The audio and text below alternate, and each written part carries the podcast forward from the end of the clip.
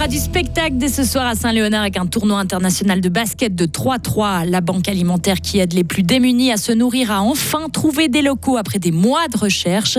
Hakuna Matata, encore We Will Rock You. On vous emmène dans la glane à un spectacle de fin d'année avec des élèves du primaire qui chantent en fin de journal. Météo, du soleil et de la chaleur au programme de l'après-midi avec des orages pour la fin de journée la nuit prochaine. Météo complète à la fin du journal de Karine Baumgartner. Bonjour Karine. Bonjour Maurizio, bonjour à toutes et tous. Le basketball est roi en cette fin de semaine à Fribourg. Un tournoi international de 3 contre 3 se déroule depuis hier dans la salle Saint-Léonard et la, entre la salle Saint-Léonard et la BCF Arena. Les basketteuses ont ouvert les festivités. Malheureusement, ça ne s'est pas très bien passé pour l'équipe de Suisse et le team Fribourg, tous deux éliminés et privés de quart de finale. Aujourd'hui, ce sont les messieurs qui entrent en lice. Le team Fribourg jouera son premier match à 19h50.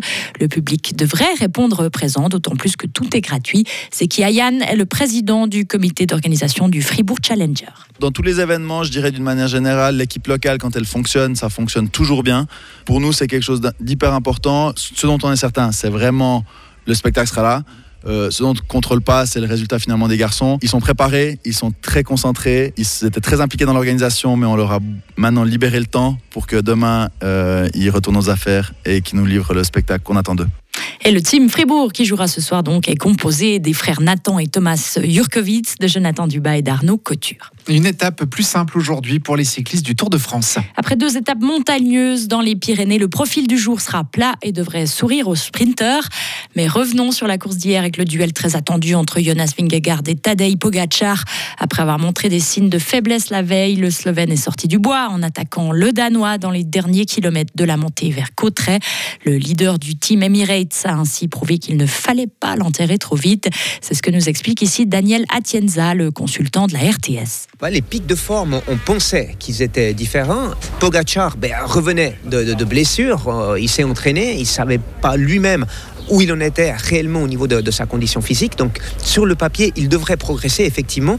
Mais je pense que c'est surtout l'étape d'hier où on s'est rendu compte que Pogacar n'était pas au mieux. On s'est dit autant enfoncer le clou tout de suite, autant le mettre à distance. Comme ça, et eh bien, même s'il se refait une santé par la suite, s'il a 3 ou 4 minutes, ça sera trop tard. Et eh bien ma foi, retour de boomerang, ça s'est pas passé comme ils ont voulu. Et au classement général, c'est Jonas Vingegaard qui est en tête. Il compte 25 secondes d'avance sur Tadej Pogacar. L'étape du jour reliera Mont-de-Marsan à Bordeaux sur 170 km. En tennis, Stan, Stan Wawrinka n'avait jamais affronté Novak Djokovic sur le gazon de Wimbledon. Et eh bien, ce sera une première ce vendredi en 16e de finale. Le Vaudois sera donc opposé au Serbe. Match à suivre dès 18h30. Une Toyota blanche à contresens sur l'autoroute A1. Ça s'est passé hier en fin d'après-midi.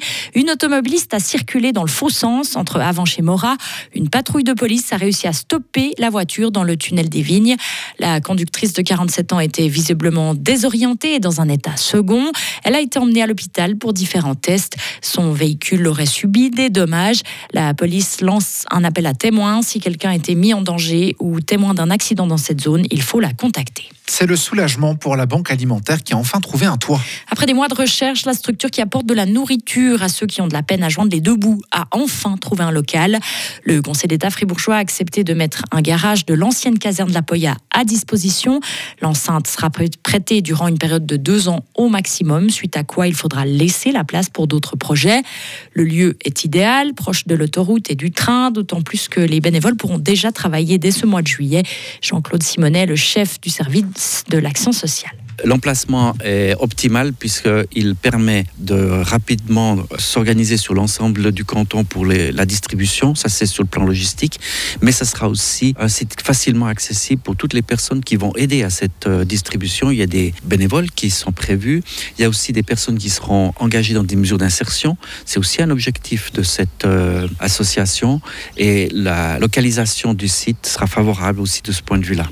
Mais alors, cet emplacement optimal est-il aussi un plus pour ceux qui auront recours à cette banque alimentaire? Il n'est pas prévu, à ma connaissance, que les personnes en difficulté accèdent directement à la logistique de la banque alimentaire. Au contraire, la banque alimentaire va fonctionner comme facilitateur pour toutes les associations, organisations qui sont impliquées dans ce, dans ce projet, avec des distributions. Ils ont une camionnette adaptée, frigorifique, qui permettra d'assurer cette distribution.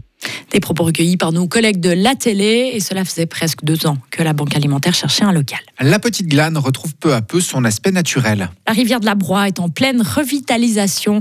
Les travaux devront permettre d'apporter plus de sécurité en cas de crue, mais aussi de permettre à la faune et la flore locale de mieux se développer. Le projet est maintenant achevé à un tiers. Il est mené en collaboration par les cantons de Vaud et de Fribourg.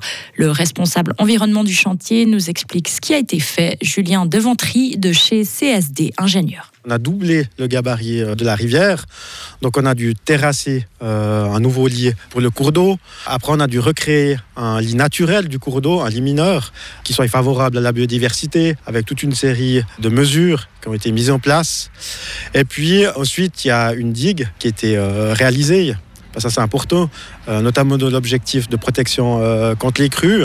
Il y a différents aménagements pour la faune qui sont réalisés et puis toute une série de plotations qui seront mises en place, euh, notamment pour apporter de l'ombrage sur le cours d'eau. Près de 10 000 arbustes et, arbustes et 50 grands arbres ont été plantés sur un tronçon de 2,3 km.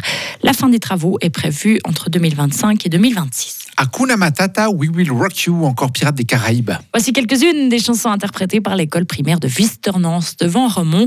Pour cette dernière semaine de l'année, les 250 élèves de la 1H à la 8H sont montés sur scène. Un reportage de Loïc Chorderet. Pour Chalot, on se concentre, hein, on sourit et on passe un bon moment. Il ne reste plus que quelques instants avant de monter sur scène. L'heure est donc aux dernières consignes et c'est parti. Ce soir, à Wisternance, on chante le cinéma.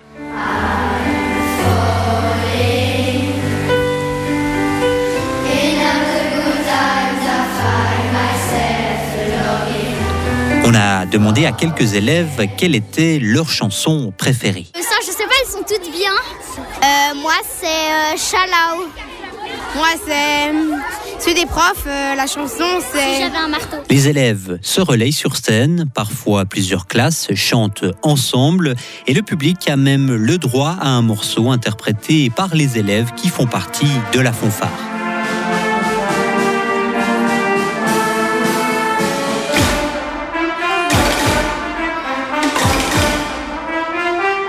Les bénéfices de ces concerts permettront de payer la venue d'un cirque pédagogique l'année prochaine. Écoutez la responsable de l'école, Sonia Picon. On voulait pas euh, vendre, euh, je sais pas, des saucisses euh, ou je sais pas, vendre des choses qui n'ont rien à voir avec les élèves. On voulait que les élèves ils soient acteurs de la recette qu'on va avoir. Et les élèves ont mis la main à la pâte pour ce projet. Ils nous expliquent tout ce qu'ils ont dû faire. Chanter, chanter, sandwich, machette de bonbons. Euh, on, a, on a du pain de soleil. On a fait plein de trucs. On a fait des bricolages. On a du aussi. Des bricolages, tout plein de trucs quoi. Ouais. Et c'était bien. Ouais, trop bien. Quel enthousiasme Les élèves de Visternance Van Romont ont donné trois concerts devant une salle comble, près de 400 personnes à chaque fois. Retrouvez toute l'info sur frappe et frappe.ch.